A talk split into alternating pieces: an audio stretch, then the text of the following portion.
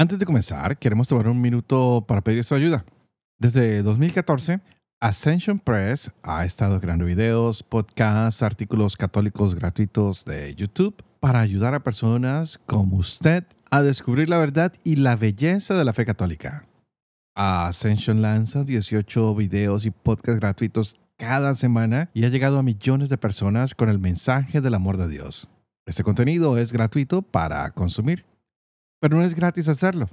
Entonces, para ayudar a compensar el costo creciente de producción, estamos solicitando apoyo financiero para continuar llevando este contenido que cambia la vida a las personas que buscan a Cristo.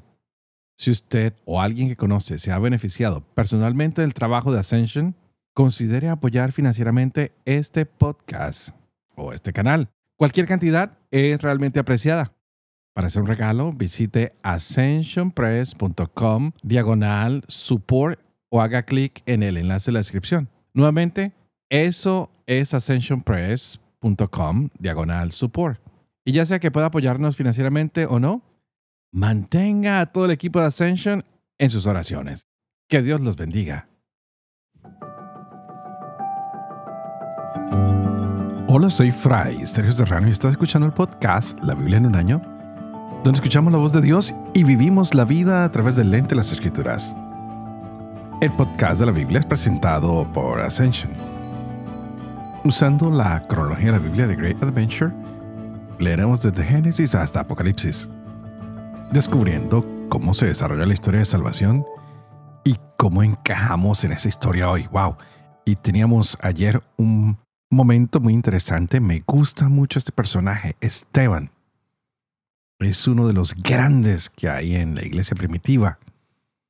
Es escogido por los apóstoles y empieza a ejercer los dones que Dios le va dando. Parece que es un hombre que es muy, pero muy bendecido por Dios y puede hacer señales milagrosas. Y entonces la gente empieza a tener particular cariño y apego hacia él. Aparte de eso, es un hombre que maneja muy bien la palabra, que es un buen ah, testigo de la vida evangélica, parece que es muy elocuente y esto despierta envidia en los saduceos. Y estos hombres buscan testigos falsos para acusar a Esteban. Wow. Él es llevado ante el Sanedrín y los testigos falsos vienen y lo atacan. Pero qué interesante sería que descubriéramos en este hombre que no hay miedo, que está enfrente de falsos testigos, pero que él sabe que Dios está de su lado. Pero parece que no solo lo sabe él, sino los mismos hombres que lo están acusando se dan cuenta cómo el rostro de Esteban se transforma como en el rostro de un ángel. Eso les tuvo que haber llamado mucho la atención. Es una escena que a mí, en lo particular, me estremece y contemplamos aquí cómo Dios siempre está con nosotros. Y podríamos pensar que Dios lo abandonó, porque hoy estaremos leyendo cómo Esteban es acusado y cómo termina en martirio. Pero no olvidemos que leímos hace unos días atrás la historia de los macabeos, que yo decía que también eran unos de los mártires que entregaban su vida por el amor a Dios. Este hombre no le tiene miedo a la muerte porque sabe que morir por Cristo es vivir para la vida eterna. Qué lindo como el Espíritu Santo trabaja en la vida de estos hombres que deciden decir sí a Dios y no a las amenazas del mundo, no al odio del mundo, pero sí al amor profundo de hacer lo que Dios nos manda en todo momento. Que ojalá que hoy nosotros como iglesia de Dios nos dejemos transformar también. ¿No te gustaría ser a ti uno de estos que da testimonio de Dios hasta el punto que la gente vea en tu cara el rostro del mismo Dios? Vamos a seguir adelante con esta historia, un poco dolorosa, pero fascinante como un testimonio de lo que es ser un verdadero cristiano con el capítulo séptimo de los Hechos de los Apóstoles. Tendremos la carta a los Romanos, leeremos dos capítulos, el 11 y el 12, y Proverbios capítulo 27, versos 13 al 14. Este es el día 328. Empecemos. Hechos capítulo 7. El sumo sacerdote preguntó, ¿es así? Él respondió, Hermanos y padres, escuchen. El Dios de la Gloria se apareció a nuestro padre Abraham cuando estaba en Mesopotamia, antes de que se estableciese en Harán, y le dijo, Sal de tu tierra y de tu parentela, y vete a la tierra que yo te muestre. Entonces salió a la tierra de los caldeos y se estableció en Harán. Y después de morir su padre, Dios le hizo mirar de allí a esta tierra que ustedes habitan ahora. Y no le dio en ella como herencia ni la huella de un pie, sino que prometió dársela en posesión a él y a su descendencia después de él, aunque no tenía ningún hijo. Dios habló así. Tus descendientes residirán como forasteros en tierra extraña, y les esclavizarán y les maltratarán durante cuatrocientos años. Pero yo juzgaré, dijo Dios, a la nación a la que sirvan como esclavos, y después saldrán y me darán culto en este mismo lugar. Le dio además la alianza de la circuncisión, y así, habiendo engendrado a Isaac, Abraham le circuncidó el octavo día y lo mismo Isaac a Jacob y Jacob a los doce patriarcas. Los patriarcas por envidia vendieron a José con destino a Egipto. Pero Dios estaba con él y le libró de todas sus tribulaciones y le dio gracia y sabiduría ante Faraón, rey de Egipto, quien lo nombró gobernador de Egipto y de toda su casa. Sobrevino entonces en todo Egipto y Canaán hambre y gran tribulación. Nuestros padres no encontraban víveres. Pero al oír Jacob que había trigo en Egipto, envió a nuestros padres un primer viaje. En el segundo viaje, José se dio a conocer a sus hermanos. Faraón conoció el linaje de José. José envió a buscar a su padre Jacob y a toda su parentela. 75 personas. Jacob bajó a Egipto, donde murió él y también nuestros padres. Y fueron trasladados a Siquén y depositados en el sepulcro que había comprado Abraham a precio de plata a los hijos de Hamor, padre de Siquem. Conforme se iba acercando el tiempo de la promesa que Dios había hecho a Abraham, el pueblo creció y se multiplicó en Egipto hasta que se alzó un nuevo rey en Egipto que no había conocido a José.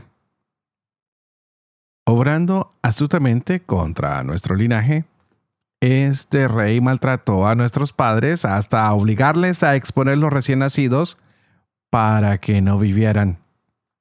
En esta coyuntura nació Moisés, que era hermoso a los ojos de Dios, que durante tres meses fue creado en la casa de su padre Después fue expuesto y le adoptó la hija de Faraón, quien le crió como hijo suyo.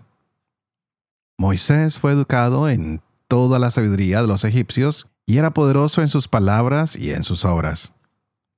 Cuando cumplió la edad de 40 años, se le ocurrió la idea de visitar a sus hermanos los hijos de Israel. Y al ver que uno de ellos era maltratado, tomó su defensa y vengó al oprimido matando al egipcio. Pensaba que sus hermanos comprenderían que Dios les daría la salvación por su mano. Pero ellos no lo comprendieron.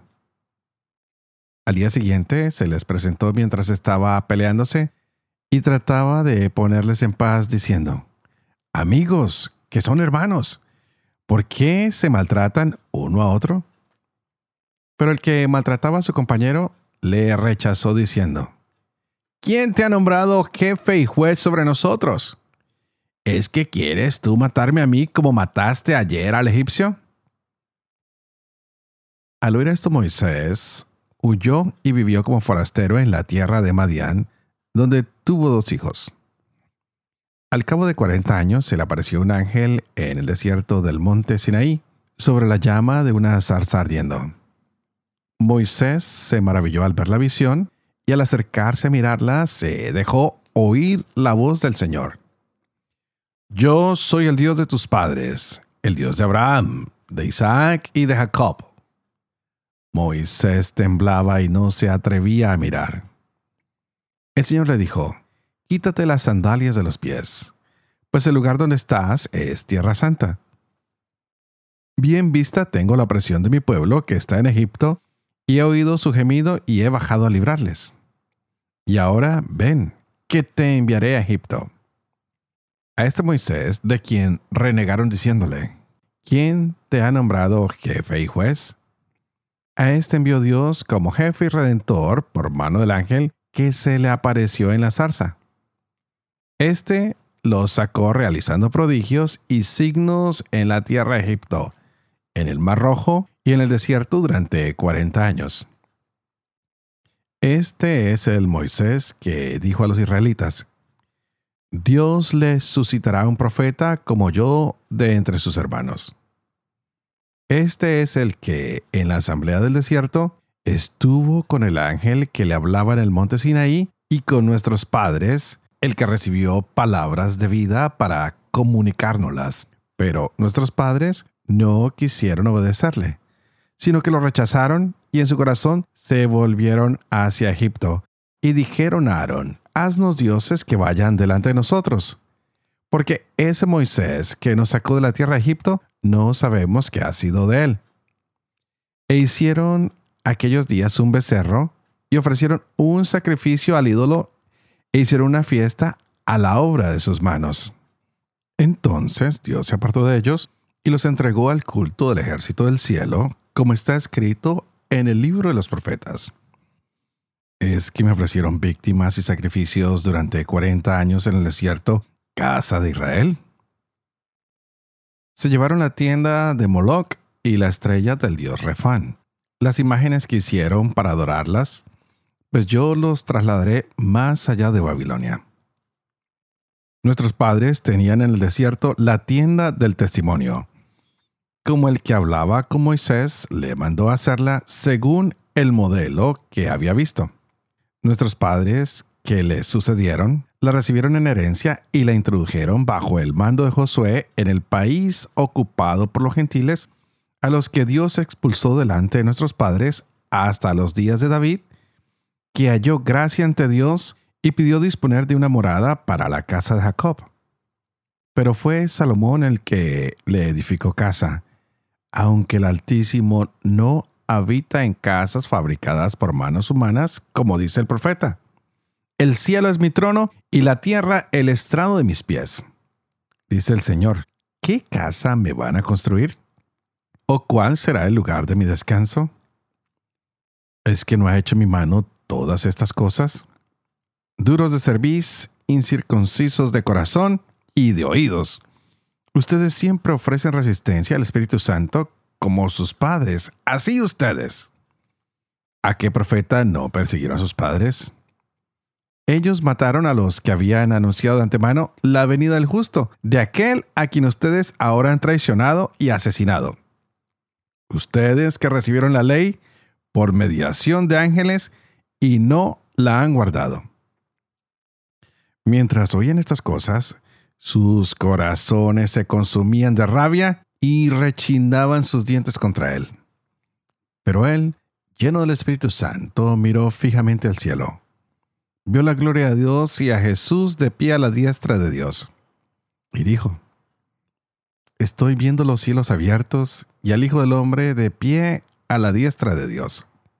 Entonces, gritando fuertemente, se taparon sus oídos y todos a una se abalanzaron sobre él, le arrastraron fuera de la ciudad y empezaron a apedrearle. Los testigos depusieron sus mantos a los pies de un joven llamado Saulo.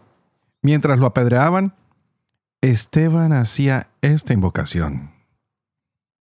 Señor Jesús, recibe mi espíritu. Después dobló las rodillas y dijo con fuerte voz, Señor, no les tengas en cuenta este pecado.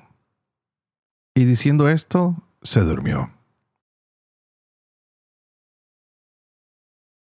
Romanos capítulo 11.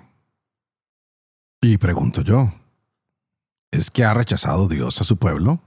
De ningún modo. Que también yo soy israelita del linaje de Abraham, de la tribu de Benjamín, Dios no ha rechazado a su pueblo, a quien conoció antemano. ¿O es que ignoran lo que dice la escritura acerca de Elías, cómo se queja ante Dios contra Israel? Señor, han dado muerte a tus profetas, han derribado tus altares, y he quedado yo solo y acechan contra mi vida. ¿Y qué le responde el oráculo divino? Me ha reservado siete mil hombres que no han doblado la rodilla ante Baal. Pues bien, del mismo modo, también al presente subsiste un resto elegido por gracia. Y si es por gracia, ya no lo es por las obras. De otro modo, la gracia no sería ya gracia. Entonces, ¿qué? Que Israel no consiguió lo que buscaba mientras lo consiguieron los elegidos. Los demás se endurecieron, como dice la escritura. Dios les dio un espíritu de embotamiento, ojos para no ver y oídos para no oír hasta el día de hoy. David también dice, conviértase su mesa en trampa y lazo, en piedra de tropiezo y justo pago. Oscurezcanse sus ojos para no ver. Agobia sus espaldas sin cesar. Y pregunto yo, ¿es que han tropezado para quedar caídos? De ningún modo, sino que su tropiezo ha traído la salvación a los gentiles para llenarlos de celos. Y si su caída ha sido una riqueza para el mundo y su mengua riqueza para los gentiles, que no será su plenitud. Les digo pues a ustedes los gentiles, por ser yo verdaderamente apóstol de los gentiles, hago honor a mi ministerio, pero es con la esperanza de despertar celos en los de mi raza y salvar a algunos de ellos. Porque si su rechazo ha sido la reconciliación del mundo, ¿qué será su readmisión sino una resurrección de entre los muertos? Y si las primicias son santas, también la masa. Y si la raíz es santa, también las ramas. Que si algunas ramas fueron desgajadas mientras tú, olivo silvestre, fuiste injertado en su lugar, hecho partícipe con ellos de la raíz y de la savia del olivo, no te engrías contra las ramas. Y si te engríes, ten presente que no eres tú quien sostiene la raíz, sino la raíz quien te sostiene. Pero dirás, las ramas fueron desgajadas para que yo fuera injertado. Muy bien, por su incredulidad fueron desgajadas, mientras tú por la fe te mantienes. No te engrías, más bien teme, que si Dios no perdonó a las ramas naturales, no sea que tampoco a ti te perdone. Así pues, considera la bondad y la severidad de Dios Severidad con los que cayeron, bondad contigo, si es que te mantienes en la bondad, que si no, también tú serás desgajado. En cuanto a ellos, si no se obstinan en la incredulidad, serán injertados, que poderoso es Dios para injertarlos de nuevo.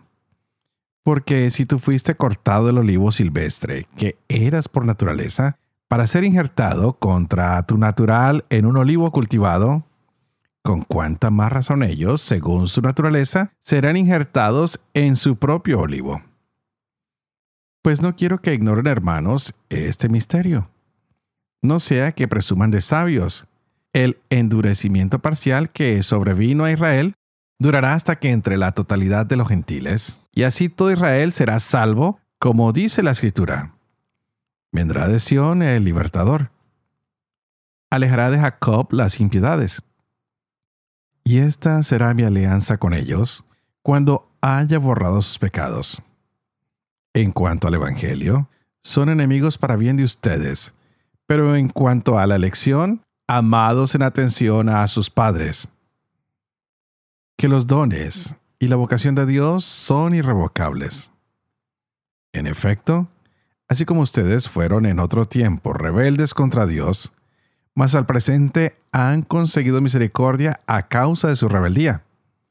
Así también ellos al presente se han revelado con ocasión de la misericordia otorgada a ustedes, a fin de que también ellos consigan ahora misericordia. Pues Dios encerró a todos los hombres en la rebeldía, para usar con todos ellos de misericordia. Oh abismo de riqueza, de sabiduría y de ciencia el de Dios. Cuán insondables son sus designios e inescrutables sus caminos. En efecto, ¿quién conoció el pensamiento del Señor? ¿O quién fue su consejero? ¿O quién le dio primero que tenga derecho a la recompensa? Porque de Él, por Él y para Él son todas las cosas. A Él la gloria por los siglos. Amén. Los exhorto, pues, hermanos, por la misericordia de Dios, a que se ofrezcan a ustedes mismos como un sacrificio vivo, santo, agradable a Dios. Tal será su culto espiritual, y no se acomoden al mundo presente. Antes bien, transfórmense mediante la renovación de su mente, de forma que puedan distinguir cuál es la voluntad de Dios, lo bueno, lo agradable, lo perfecto. En virtud de la gracia que me fue dada, les digo a todos ustedes, no se estimen en más de lo que conviene. Tengan más bien una sobria estima según la medida de la fe que otorgó Dios a cada cual. Pues así como nuestro cuerpo en su unidad posee muchos miembros y no desempeñan todos los miembros la misma función, así también nosotros, siendo muchos, no formamos más que un solo cuerpo en Cristo, siendo los unos para los otros miembros pero teniendo dones diferentes según la gracia que nos ha sido dada. Si es el don de profecía, ejerzámoslo en medida de nuestra fe. Si es el ministerio, en el ministerio. La enseñanza, enseñando. La exhortación, exhortando. El que da, con sencillez. El que preside, con solicitud. El que ejerce la misericordia, con jovialidad. Su caridad sea sin fingimiento detestando el mal, adhiriéndose al bien, amándose cordialmente los unos a los otros, estimando en más cada uno a los otros con un celo sin negligencia, con espíritu fervoroso, sirviendo al Señor con la alegría de la esperanza, constantes en la tribulación, perseverantes en la oración, compartiendo las necesidades de los santos, practicando la hospitalidad. Bendigan a los que los persiguen. Bendigan, no maldigan. Alégrense con los que se alegren. Lloren con los que lloran. Tengan un mismo sentir los unos para con los otros, sin complacerse en la altivez, atraídos más bien por lo humilde. No se complazcan en su propia sabiduría, sin devolver a nadie mal por mal, procurando el bien ante todos los hombres en lo posible. Y en cuanto de ustedes, dependa en paz con todos los hombres no tomando la justicia por cuenta suya, queridos míos, dejen lugar a la ira. Pues dice la escritura, mía la venganza, yo daré el pago merecido, dice el Señor. Antes, al contrario, si tu enemigo tiene hambre, dale de comer. Y si tiene sed, dale de beber. Haciéndolo así, amontonarás ascuas sobre su cabeza. No te dejes vencer por el mal antes bien, vence al mal con el bien. Proverbios capítulo 27, versos 13 al 14. Tómale el vestido, pues salió fiador de un extraño. Exígele prenda por los desconocidos. Saludar al vecino a gritos de madrugada es igual que maldecirlo.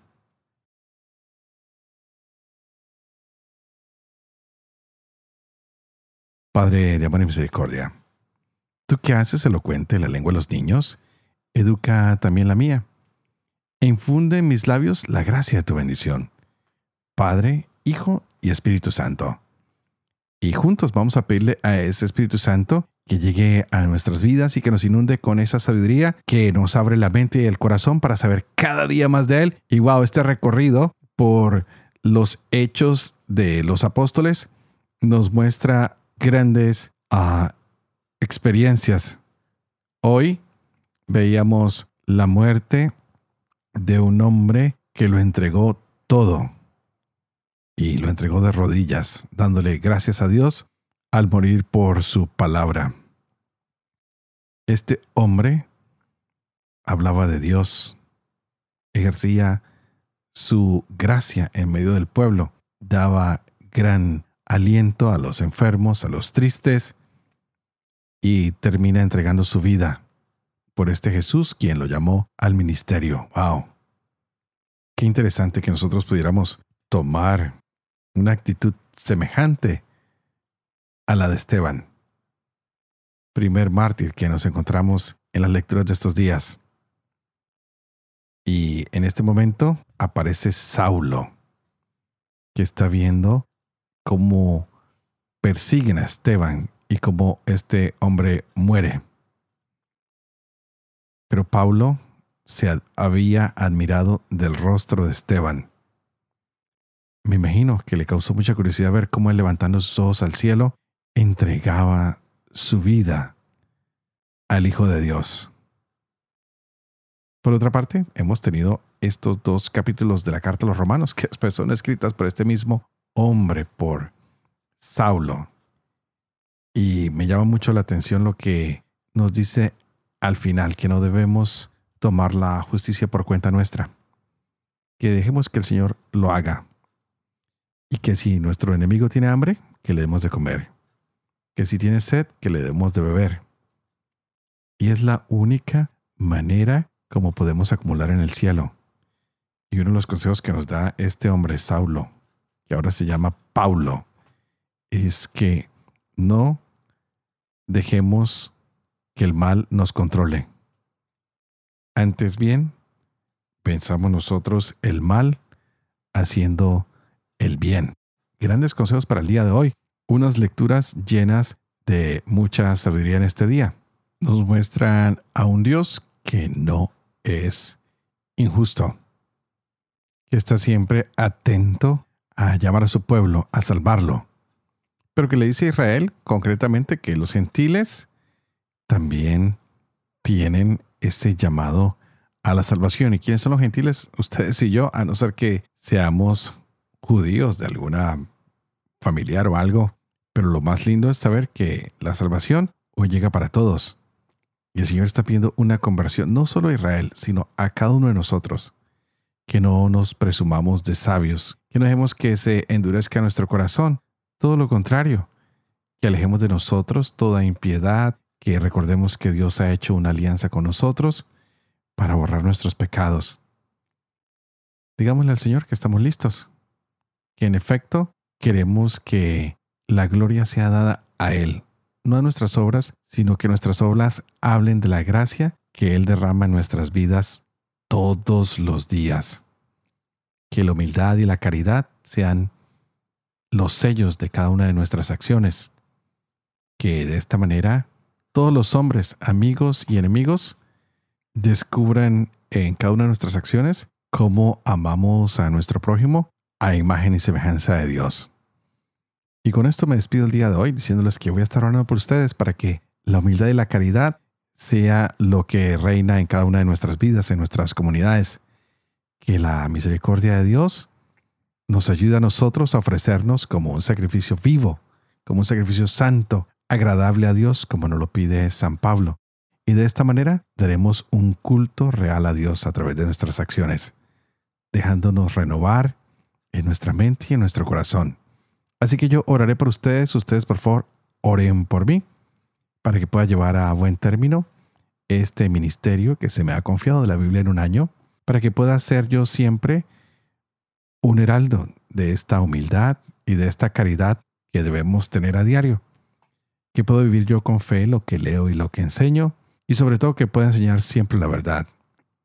Y que la bendición de Dios Toporoso, que es Padre, Hijo y Espíritu Santo, descienda sobre cada uno de ustedes y los acompañe siempre.